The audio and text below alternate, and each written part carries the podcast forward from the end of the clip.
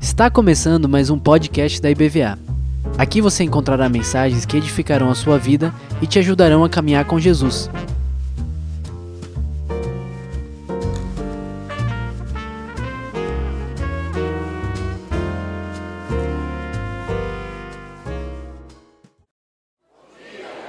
Bom dia a você que está aí na live. Que beleza. Estamos juntos aqui. Gente, precisa mais gente ler a Bíblia, né? Que crente é esse que não lê a Bíblia? Eu nunca vi isso. Tem que ler a palavra de Deus. Tem Bíblia em casa e não lê. Precisa ler, precisa ler. Lê ela toda. Eu tenho um amigo aqui, chama-se Pastor Nils. Falou, eu leio janeiro e fevereiro, eu leio todo o Antigo Testamento. De março até dezembro, eu leio a cada mês o Novo Testamento. Pastor Will, bom, né? Esse é o nosso amigo. Hoje eu quero falar com vocês uma corrida rumo a Jerusalém Celestial. É o céu. Como é que você vai para o céu? Numa corrida. Jerusalém Celestial é onde nós vamos habitar para sempre. É o céu, é a nossa morada futura, onde já estão aqueles que foram embora desta vida, pela graça do Senhor, estão na glória. Então nós vamos falar que a nossa vida para a ida para lá é uma corrida. E qual é o nosso texto base para essa, essa passagem? É esse aqui, ó. Hebreus 12, de 1 a 29. Procura na sua Bíblia Hebreus aí. Mas não vai procurar no Antigo Testamento que não está lá, né, irmão? Ah, Mateus, Marcos, Lucas, depois João, depois Atos, depois um monte de carta de Paulo, aí vem as cartas não paulinas. Tem as cartas epístolas paulinas e as epístolas gerais. Hebreus é uma epístola geral. E aí, nós vamos ler esse texto? É, quem escreveu isso aí? Não sei. Só vai ficar sabendo no céu, ninguém sabe. A gente tem uma ideia, né? Os grandes estudiosos do Novo Testamento, como F. F. Bruce, eles acham que o autor dessa carta é Apolo, né? Alguns outros acham que o autor dessa carta é Silas, mas a gente não sabe. Os nossos pais reformadores, Lutero, Zwinglio, Calvino, John Knox, no século XVI, achavam que era uma carta de Paulo. Depois, com os estudos posteriores, o, o grego dessa carta é melhor que o grego de Paulo. Então não foi Paulo, embora a lógica dela, o jeito de concatenar as orações, de bolar as ideias e uma desencadear a outra, é bem de Paulo. Então é possível que ele tenha sido um discípulo de Paulo, e nisso pode ter sido Apolo ou Silas, mas a gente não sabe. Mas é uma carta inspirada pelo Espírito Santo, é isso que interessa. Quem achou, diga amém. amém. Quem não achou, tem que ler a Bíblia para ganhar o troféu. Né? Então, vamos ver aí. Eu quero ler um pedacinho com vocês, para a gente ir entendendo aos poucos. Vamos lá. Capítulo 12, versículo 1 de Hebreus. Portanto, também nós visto que temos rodear-nos tão grande nuvem de testemunhas, desembaraçando-nos de todo o peso e do pecado que tenazmente nos assedia, corramos com perseverança a carreira que nos está proposta. Tem uma carreira proposta para você, eu vou falar disso. Olhando firmemente para o Autor e Consumador da nossa fé, que é Jesus, em troca da alegria que lhe está proposta, suportou a cruz, não fazendo caso da ignomínia e está assentado à direita de Deus Pai lá no céu. Considerai, portanto, atentamente aquele que suportou tamanha oposição dos pecadores contra si mesmo, para que não vos fatigueis demasiados em sua alma. Então, Paulo, em outras epístolas, e o autor de Hebreus nessa epístola, compara a nossa vida cristã com uma corrida. E eu quero aqui recordar com vocês, vocês todos já sabem, mas eu quero recordar um conceito fundamental. A salvação, ela tem, pode ser dividida em duas partes fundamentais: A primeira delas é uma parte que acontece tudo num dia só, num momento único, num período único. Eu chamo isso de a parte vertical, é a conversão. Você aceitou Jesus como teu Senhor, o Espírito Santo habita em você, você foi redimido, o teu coração está mudado, o Espírito habita em você, seus pecados foram perdoados, você é co-herdeiro com Cristo, você parte para a família de, de, de Deus, você é co-irmão de Cristo, co-irmão entre os irmãos e vai estar no céu na eternidade. Isso aconteceu de uma vez. Quando você aceitou Jesus como teu Senhor e Salvador, isso aconteceu. Tum! É uma parte, um imediato, um ato único chamado conversão. Muita gente acha que a salvação é isso. Não é só isso. A salvação não é isso que aconteceu. Isso aí faz parte. Mas a partir dali acontece um, uma transformação progressiva na sua vida, com altos e baixos, altos e baixos, ao longo de toda a jornada da sua vida, que nós chamamos de santidade ou vida de santificação, ou vida cheia do Espírito, ou verdadeiro cristianismo. Esta corrida aqui, que é a santidade, faz parte da salvação. Tanto é verdade que o autor diz aqui: santidade sem a qual ninguém verá Deus. Então, você não tem só isso de salvação vertical, tem uma parte horizontal. E salvação? É isso todo aqui, é o conjunto dessa coisa vertical de um momento e o conjunto de sua vida. Portanto, se você não tem nenhuma modificação na sua vida, se você não está correndo essa corrida celestial para buscar as coisas do Senhor, alguma coisa está errada, né? Lá no século final do 16, começo do 17, tem um, um, grupo de pensadores que influenciou muito a minha formação, que são os puritanos. Eles diziam o seguinte: se alguém não desenvolve santidade, ele não é salvo. Então, essa coisa é muito séria, né? Porque salvação é conversão com tudo aquilo que eu falei e santificação de vida. Essa santificação, hoje nós estamos vendo aqui, é uma corrida. Então você está aí, ó, você está, opa, passou batido.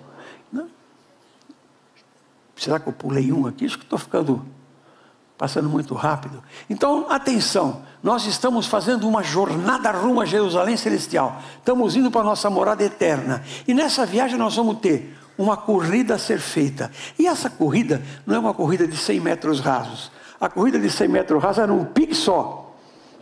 Tem uns caras fortão, cheio de massa muscular, pulmão desse tamanho assim, fortão, sai correndo e vum, e numa, numa respirada só o cara já está lá no fim. A nossa corrida é uma maratona de 42 quilômetros, com subida, descida, curva, pântano, obstáculo, é diferente. É uma corrida de fundo, não é uma corrida de grande velocidade inicial.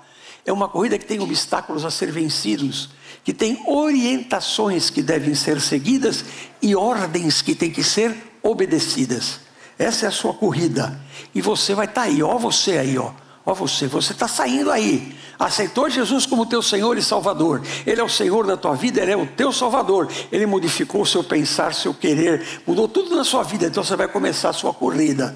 E essa corrida, vamos lembrar mais uma vez, vai ter muitos obstáculos. Tem barreiras, está aí as barreiras, está vendo aí? Haverá obstáculos no trajeto. O maior de todos é o seu próprio pecado. Você foi concebido em pecado. Você recebeu uma herança lá com Adão lá atrás. O seu DNA foi estragado. Deus te fez de um determinado jeito e o pecado mudou o seu DNA. Não era para você morrer, agora você morre. Não era para você ficar doente, agora você fica. A mulher não precisava dar luz com dor, agora ela dá. Você não tinha que trabalhar de sol a sol para comer o pão. Hoje você precisa. Então, tudo isso foi modificação, fruto do pecado, que é um obstáculo que você vai ter que superar. Certo? Como é que a gente vai superar? Nós vamos ver aqui. Tem umas dicas nessa corrida aqui, tem umas dicas, não é vai sozinho, Will. Tem a palavra de Deus, tem o Espírito Santo que vai te ajudar a superar todas essas coisas que vão acontecer no trajeto dessa corrida, ou seja, na tua vida de santidade. O autor nos dá um sumário da vida cristã nesse pedacinho que nós lemos. Ela tem uma meta. Que meta é essa? Correr para a carreira que nos está proposta, chegar ao céu, chegar a Jerusalém celestial, ser transformado progressivamente, gradualmente, lentamente, com altos e baixos, ser transformado à imagem e semelhança de Cristo. No final da vida, seja você homem, seja você mulher, seja você branco, seja você negro, seja você um oriental de olhinho puxado e pele amarela, seja um índio de pele vermelha, você vai ficar parecido com Cristo. As pessoas vão olhar para você e falar: tem Jesus aí nessa pessoa, ele correu a corrida toda, né? Uma inspiração. Quem é a inspiração? O autor e consumador da fé. É Jesus, ele que te inspira a correr.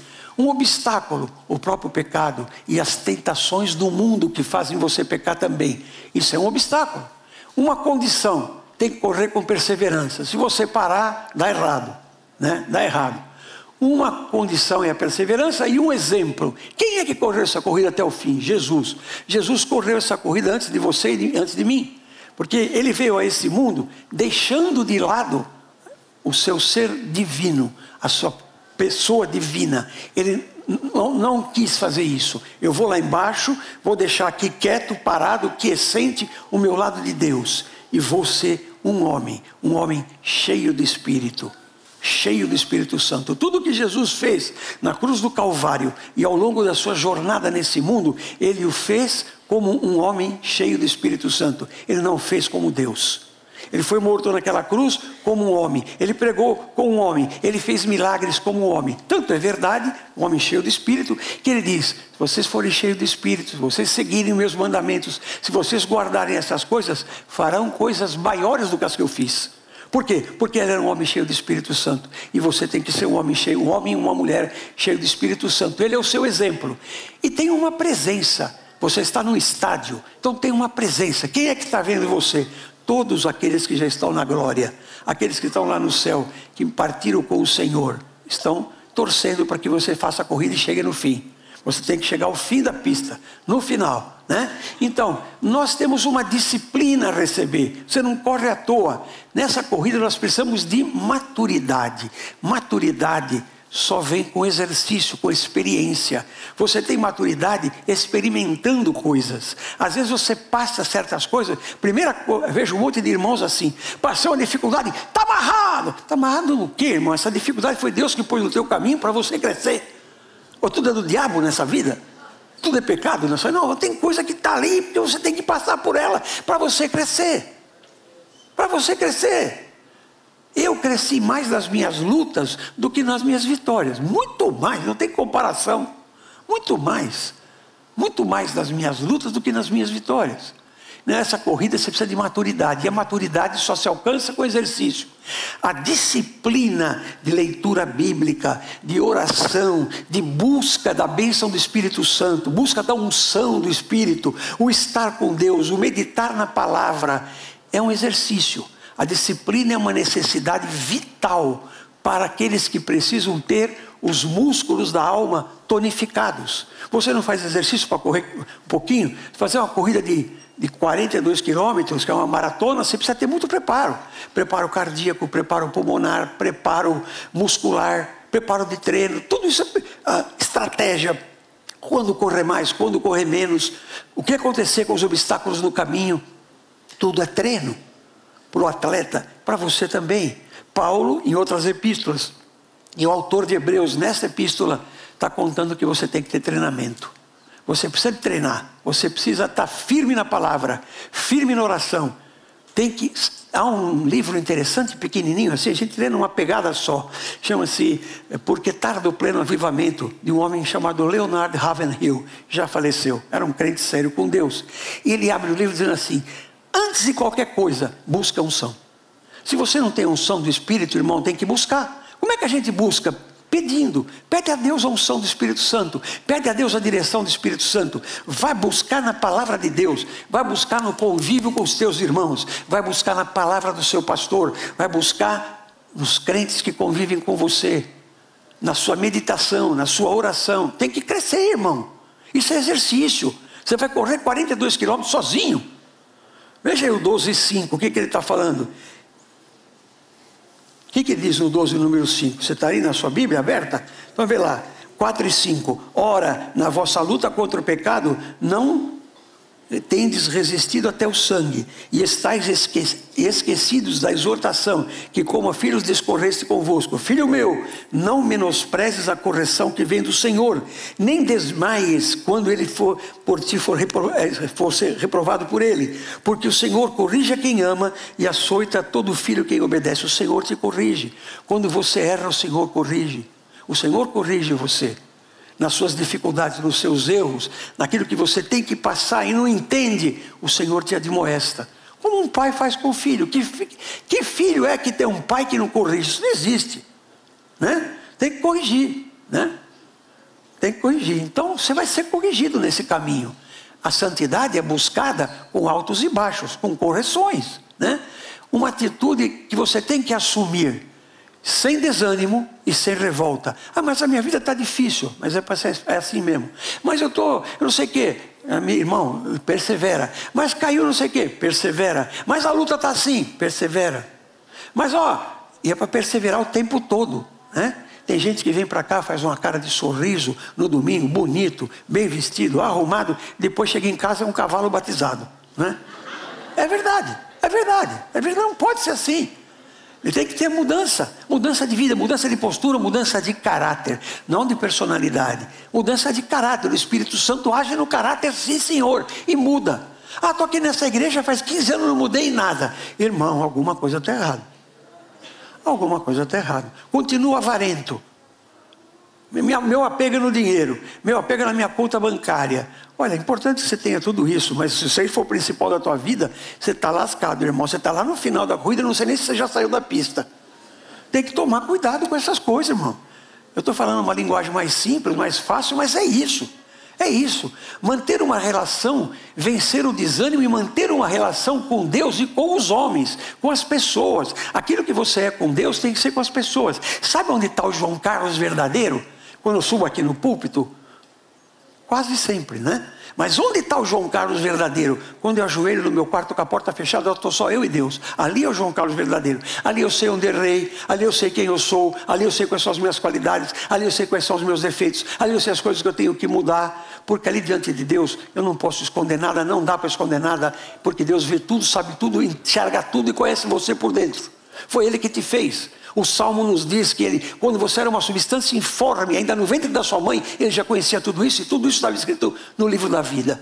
Então, como é que fica se você quer correr essa corrida para Jerusalém Celestial e não tem mudança? Não existe isso. Não existe isso.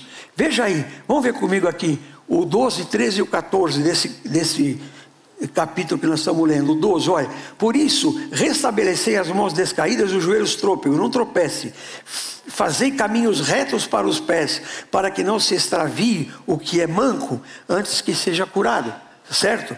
E segui a paz com todos e a santificação, sem a qual ninguém verá a Deus. Tá? Entenda isso. Tem que entender. Ah, irmão, eu, não entendi ainda. Irmão, tem que entender. Abra essa cabeça aí. Tem que entender isso, tem que ter mudança na tua vida. Mudança de caráter, de postura, de valores. É isso que tem que ter. Isso faz parte. Você tem que ficar no final da sua vida parecido com Deus. Não interessa a cara que você tem. Não interessa. Eu convivi, tive o privilégio de conviver com um professor e pastor que me deu aula na faculdade, deu aula no meu mestrado, escreveu uma opção de livro chamado Russell Shedd. Quando a gente chegava perto dele, era um americanão alto assim, com aquela cara de gringo, né? Branco, mais branco do que eu, né? Aqueles olhos claros dele, quase sem cabelo, né? Com certeza Jesus não tinha essa cara. Jesus era um judeu semita, não podia ter essa cara de gringo dele. Mas a gente chegava perto do Shed e falava, e Jesus era assim.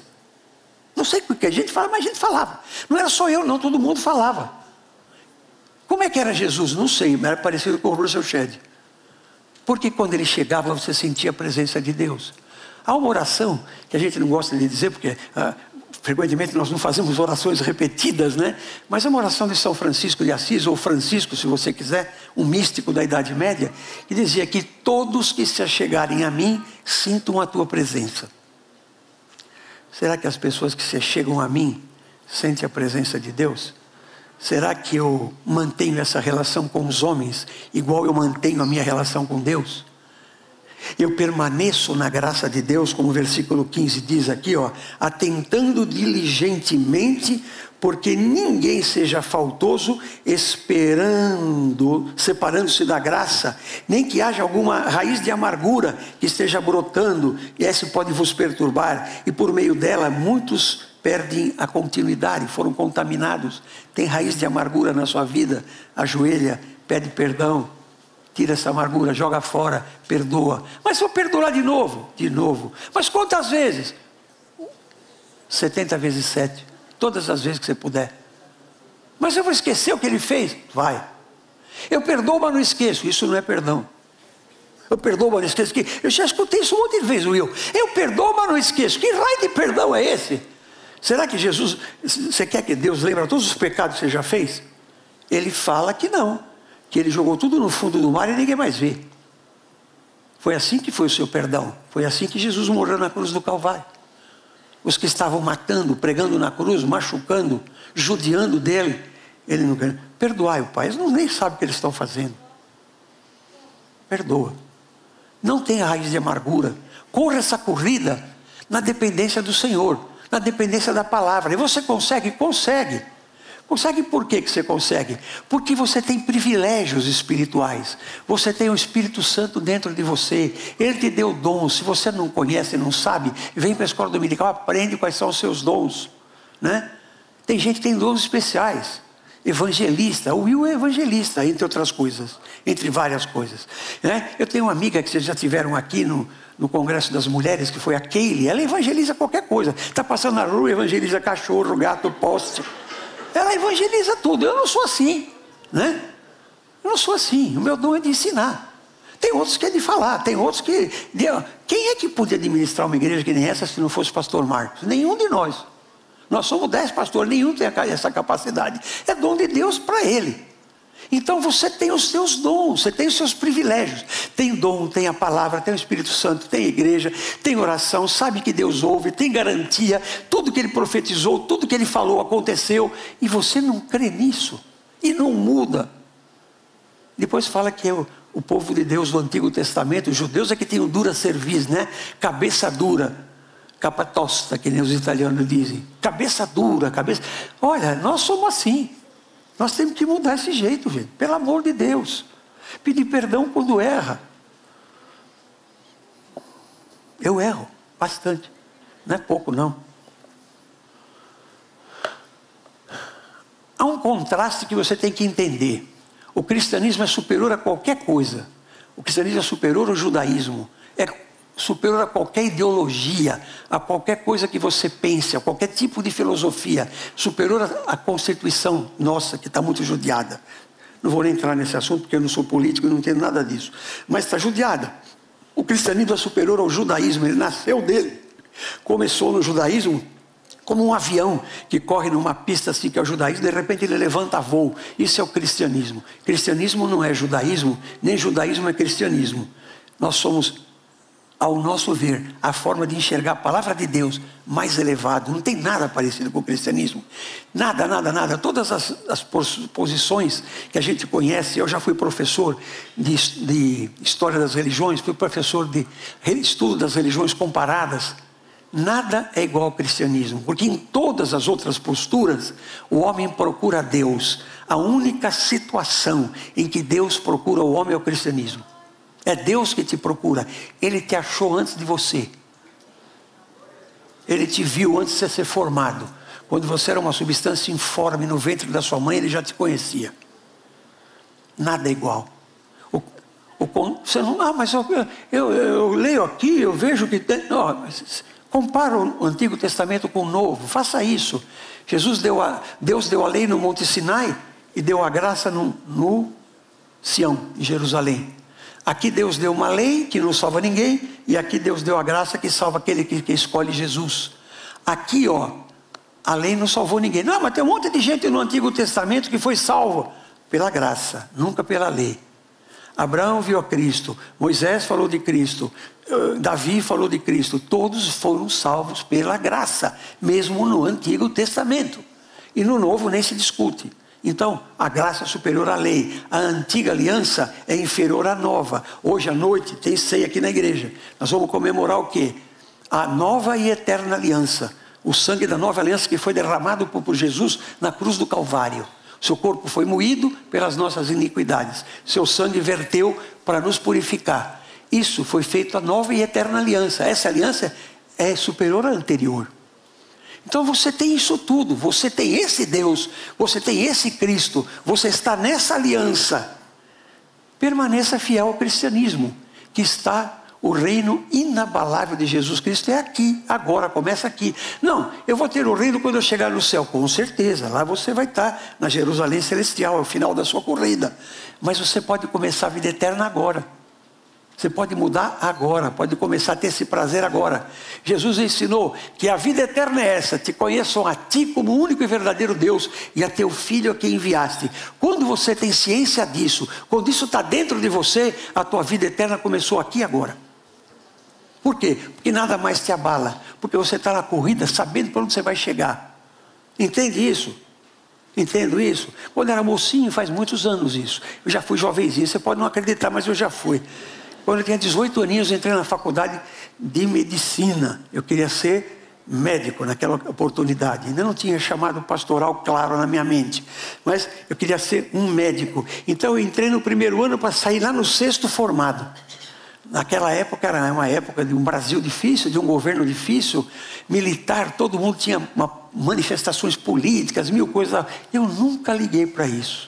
Algumas pessoas achavam que eu era até alienado dessas coisas. Mas eu tinha uma meta, Will. Minha meta era, vou me formar. Eu formei. Hoje a minha meta é ser igual, semelhante a Cristo. Está longe. Está longe. Mas é uma corrida que eu tenho que correr. É, mas eu não tenho mais o vigor que você tinha quando tinha 18 anos. Não tem. Mas tem uma experiência que eu também não tinha com 18 anos. Tem um conhecimento bíblico que eu também não tinha. Tem uma unção do Espírito que eu também não tinha. E aí, como é que fica isso? Então eu tenho que permanecer no cristianismo e começar a viver minha vida eterna agora. Por isso tem que ter mudança. Esse reino vai subsistir. Quando tudo se acabar, o reino vai continuar. Ah, mas será que vai acabar mesmo? Vocês não, ninguém enxerga que Jesus está voltando? Não é possível. Então todo mundo é. Eu, eu, será que eu estou maluco ou está todo mundo cego? Quando eu estava ainda em São Paulo, há muitos anos atrás, nos anos 90, faz muito tempo, eu tinha um parceiro, eu sou um cirurgião velho, eu tinha um parceiro de cirurgia que professava fé espírita.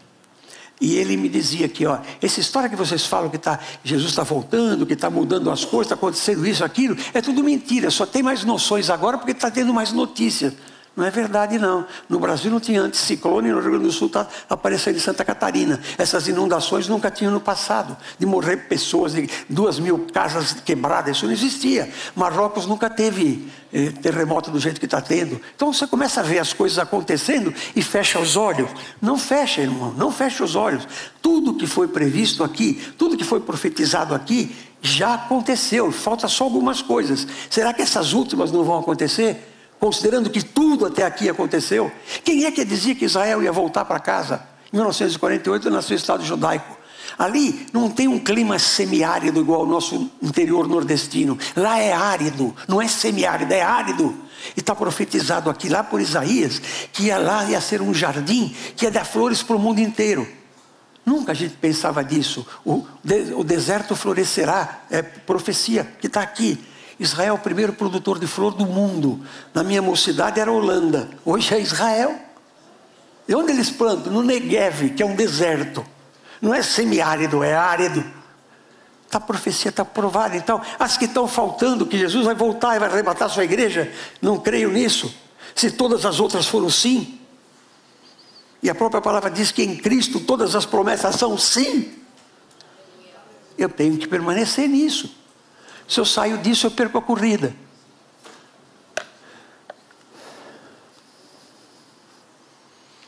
Não está mudando. Muda aí, pessoal da mídia. O slide não está mudando. Próximo slide. Então é isso aí.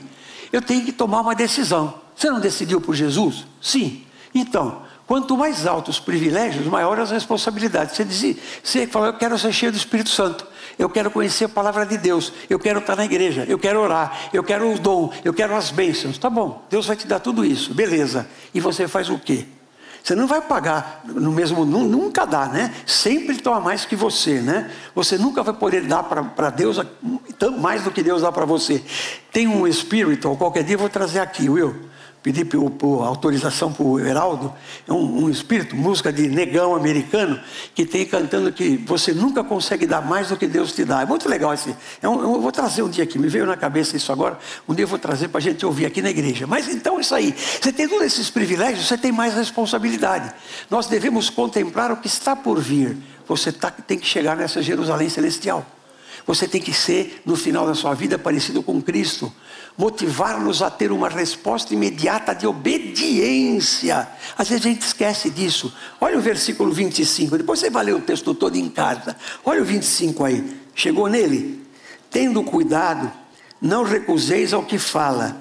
Pois se não escaparem aqueles que recusam ouvir quem divinamente os advertia sobre a terra, muito menos nós, os que nos desviamos daquele que nos do céu nos adverte. É Deus que te dá orientação na palavra. É Deus que te dá orientação através do Espírito Santo. Como é que você vai desobedecer isso? Não pode desobedecer isso.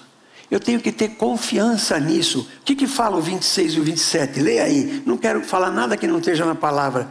Aquele cuja voz abalou, então a terra, agora, porém, ele promete dizendo: ainda uma vez por todas farei abalar não só a terra, mas também o céu. Vai mudar tudo. Como é que vai ficar aqui? Não sei, porque eu não quero estar aqui. Se você quiser saber, fica aqui. Eu não quero.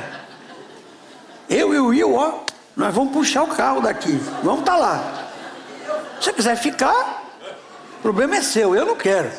Eu quero estar com o Senhor. Né? E por final, eu tenho que ter essa confiança e tenho que ter reverência, porque é Deus que está conversando com você. Quando chegar no final da corrida, no finalzinho da corrida, é isso aqui que você vai ter, ó. Amém?